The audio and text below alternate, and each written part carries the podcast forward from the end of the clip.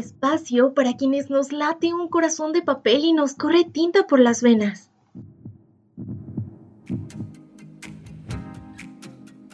Hola a todos, todas, todes, qué gusto estar una vez más palpitando palabras juntos. Mi nombre es Hazel y en esta ocasión estoy muy emocionada porque está empezando una de esas épocas del año, las que me encanta y al mismo tiempo me produce mucha alergia, que es la primavera. Y no solo me encanta por lo precioso de los paisajes, sino porque desde un punto de vista semántico la primavera es este renacer, es en donde reflorecen todos los campos, se torna verde, los animales empiezan a reproducir y están muy contentos haciendo sus bailables, sus rituales o no sé cómo llamarlo, pero sí sus bailables de apareamiento y hay algunos otros animales que dejan de hibernar, entonces toda esta idea de resurgir me parece súper romántica. Y no me lo van a negar, cuando íbamos a la primaria o incluso secundaria, no sé, nos pedían una portada por cada mes del año, o al menos en inglés como para irnos aprendiendo January, February, eh, etcétera, ¿no? O una según lo más sobresaliente de la historia o, o de nuestra vida cotidiana. Y entonces en marzo era el inicio de la primavera y el natalicio de Benito Juárez. Y en la parte de nuestros dibujos del inicio de la primavera poníamos un arco iris. Así que hoy les traigo recomendaciones literarias, pero por colores. Cuando le conté a mi mamá la idea de este podcast, me dijo, oye Hazel, pero hay diferentes ediciones, entonces cambian los colores de los libros, ¿no? Y se supone que yo era la del mundo de los libros, pero en realidad ella tiene un buen punto. Pero la verdad es que ya había pensado en estas muy muy buenas recomendaciones, así que por favor aprecien mi esfuerzo y solo imagínense que las portadas son de los colores que yo les estoy diciendo. Ahora, otro punto importante que quiero mencionar es que estos libros no los he leído yo, sino que son recomendaciones que a mí me hicieron, porque justo antes de empezar el podcast, yo hice una encuesta en Instagram y le escribí a varios amigos, incluso profesores y también a personas que casi no conozco, pero sé que les gusta leer, y le pedí recomendaciones de los mejores libros que hayan leído para leerlos yo. E hice una lista de, no sé, como 180 libros y entre esas recomendaciones están los que hoy diré. Espero de verdad de todo, todo, todo corazón que este episodio sirva para hacer que alguno de ustedes tome un libro y encuentre ese libro que había estado buscando sin saber que estaba buscando. O que el libro los encuentre a ustedes. Entonces yo, como buena Celestina, me encargaré de decirles poquito del libro, eso que creo que los va a hacer engancharse a la historia para que ustedes se puedan enamorar con todas las letras mayúsculas. Empecemos con el color que está adentro del arco iris, que sí, lo confieso, tuve que buscar el orden porque no me lo sé. En fin, es el color morado, violeta, púrpura, como ustedes le digan, y justamente el libro se llama El color púrpura de Alice Walker. Este libro tiene 218 páginas, entonces está relativamente pequeño y fue publicado en 1982. O sea, ya tiene sus años, pero el tema sigue totalmente vigente y nos cuenta la historia de dos hermanas descendientes afroamericanas que son Nettie y Sally. Una está casada con un hombre que detesta y la otra está de misionera en África. La voz predominante en esta historia es Sally, y es que la narración va de que ella es una joven que vive completamente abrumada por la vergüenza de haber sido víctima de malos tratos y de abusos sexuales de su presunto padre. Me llama mucho la atención porque creo que es una historia muy cruel, pero de esas que te enseñan, o sea, que sí te rompen el corazón, pero vale la pena que te lo rompan porque puedes aprender muchísimo de ella. Y otra cosa que me da mucho misterio para entrarle a este libro es la parte en donde me explican que es su presunto padre. O sea, si es, no es, qué está pasando con esta historia familiar. Definitivamente es un libro que este año lo quiero leer. Ahora pasemos al azul, porque este amor es azul como el mar azul. Perdón por las canciones que se van a ir colando en la, en la plática de hoy, pero es que no sé si a ustedes les pasa, alguien dice una palabra y yo recuerdo una canción que dice lo mismo y la tengo que cantar. Así que en este punto, Cristian Castro nos recomienda Land, un libro de Jaime Alfonso Sandoval de 424 páginas, un poquito más grande, y fue publicado en el 2018, muy muy reciente. Lo interesante de este libro es que está narrado desde un lugar perfecto, lo mejor de lo mejor de México. Lo malo es que todo es falso. Me explico, en esta distopía el resto del país colapsó gracias a la violencia, la anarquía y todo todo estuvo mal, pero salvaron un pequeño lugarcito que es un parque de diversiones llamado Nuevo México y aquí hay una sociedad en la que cualquier delito es castigado con extrema crueldad, porque pues si todo lo demás colapsó, esto que es lo bueno, vamos a intentar rescatarlo y que siga bien, ¿no? Entonces nuestro protagonista es Cuauhtémoc Rojo, me, me cuesta decirlo, Cuauhtémoc Rojo, ajá, creo que ya. Y este personaje en un solo día le pasan muchas tragedias de las que no vamos a hablar porque no queremos desvelar más secretos de la historia. Pero si quiere sobrevivir, tiene que descubrir quién es, necesita encontrar respuestas de lo que le pasó. Típico problema que tienen la mayoría de protagonistas de, ciencia ficción, de distopías, que ellos sienten que necesitan descubrir qué pasó. Yo siento que en ese punto en el que me pasaran tantas tragedias, primero me enfocaría en salir adelante, o sea, sacar mi vida de la mejor manera posible y después en buscar respuestas, pero ellos siempre tienen la necesidad. Así como ese meme, ¿no? De no necesito dormir, necesito respuestas. Así estos protagonistas. Y Cuauhtémoc es de ese tipo. Entonces me pareció muy interesante esta propuesta de distopía adaptada en México y también la quiero leer. O sea, todos los libros que anote en esta lista van es yo espero que sean los siguientes que lea, de verdad. Pero sigamos porque el tiempo es oro. y tenemos el color cian o azul clarito, como ustedes lo vean.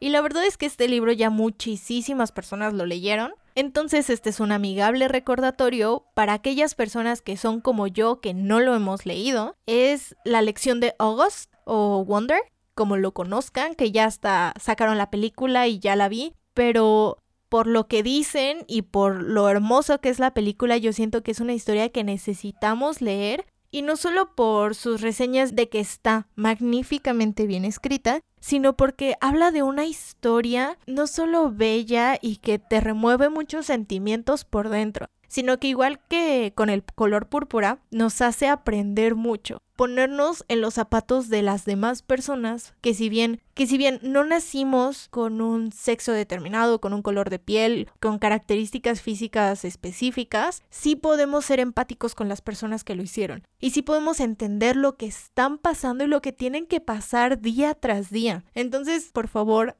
leamos juntos Wonder. De hecho, ya iba a hablar del siguiente libro, pero creo que no he dicho nada de la lección de August, así que aquí vamos.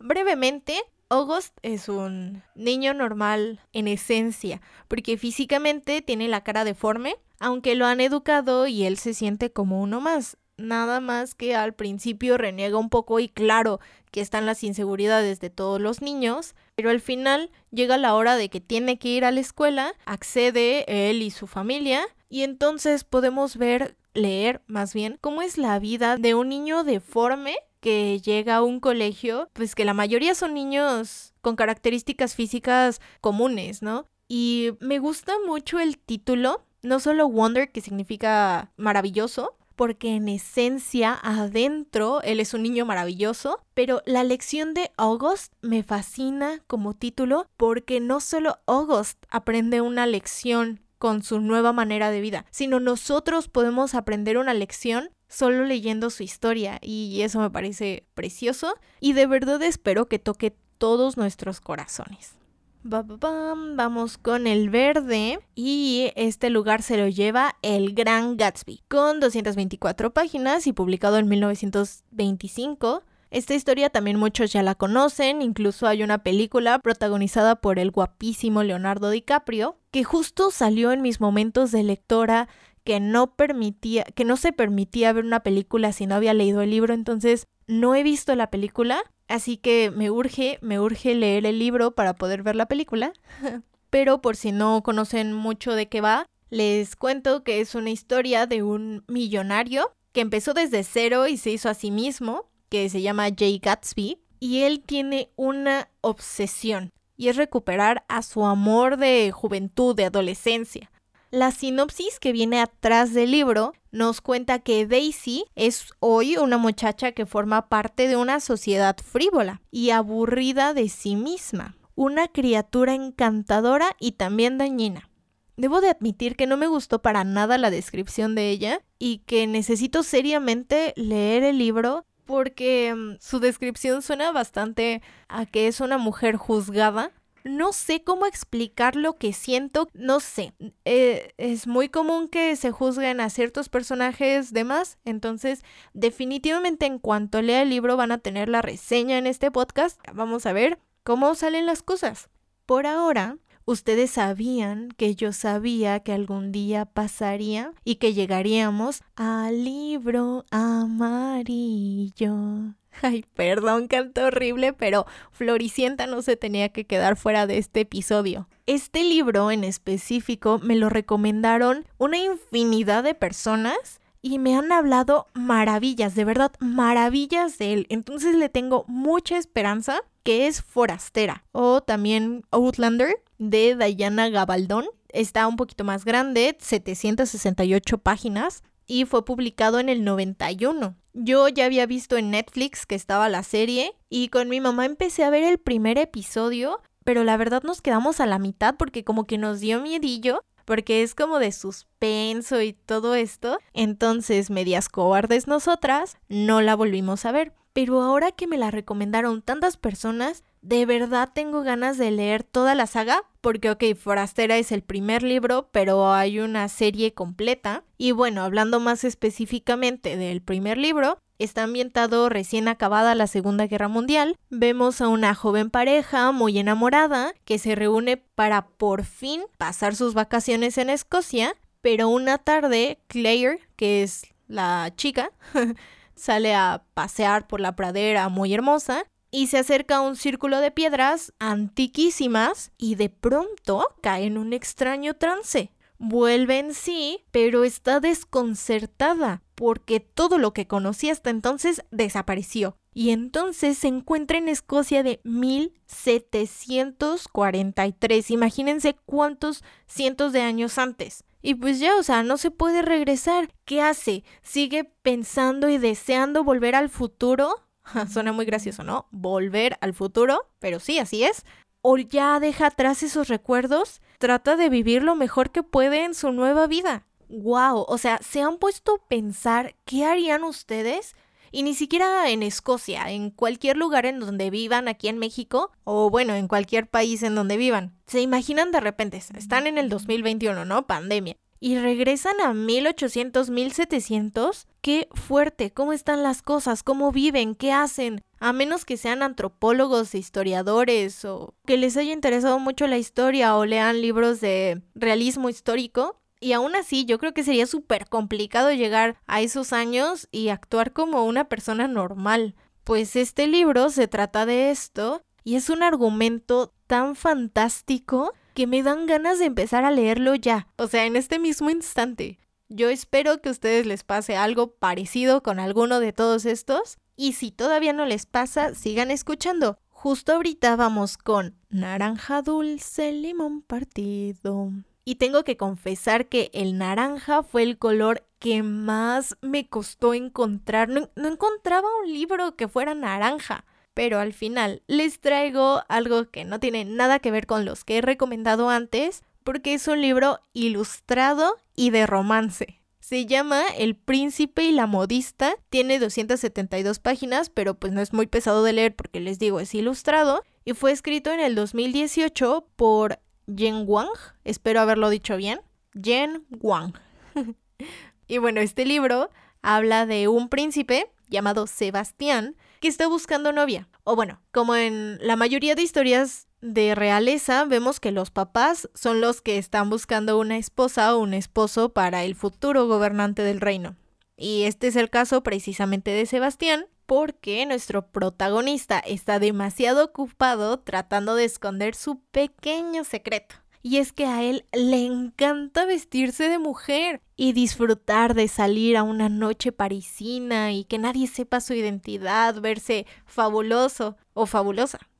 ¿Quién lo ayuda? Pues su mejor amiga y también costurera, o bueno, modista más bien, y nadie sabe ella por qué entra al castillo ni qué onda. Entonces, pues la historia trata de esconder el secreto de Sebastián, que si de repente se llega a sentir algo, tal vez uno por otro o más otro por uno y cosas de este estilo. Me la recomendaron, dice que es súper dulce, cursi.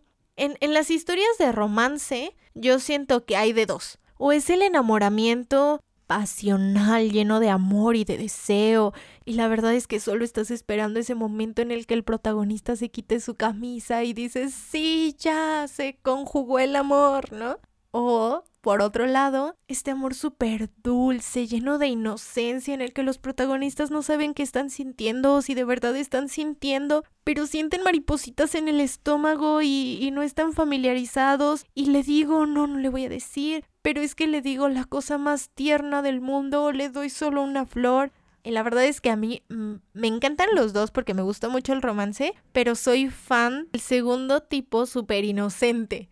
Y este libro es precisamente algo muy parecido a los cuentos de hadas, a esta inocencia, ¿no?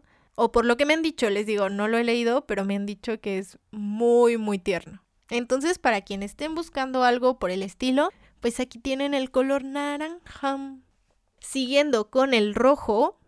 De momento no se me ocurre ninguna canción con rojo. Seguramente los que saben mucho de, música y de vocalizaciones correctas están agradecidos por no escucharme cantar otra vez. en fin, tenemos en este lugar El odio que das por Angie Thomas y esta obra cuenta con 448 páginas. Volvemos a lo serio, porque esta historia habla de Star, una chica de 16 años que vive, digamos, entre dos mundos. Ella nació en un barrio pobre de gente negra, pero va a la escuela a un elegante barrio residencial de gente blanca.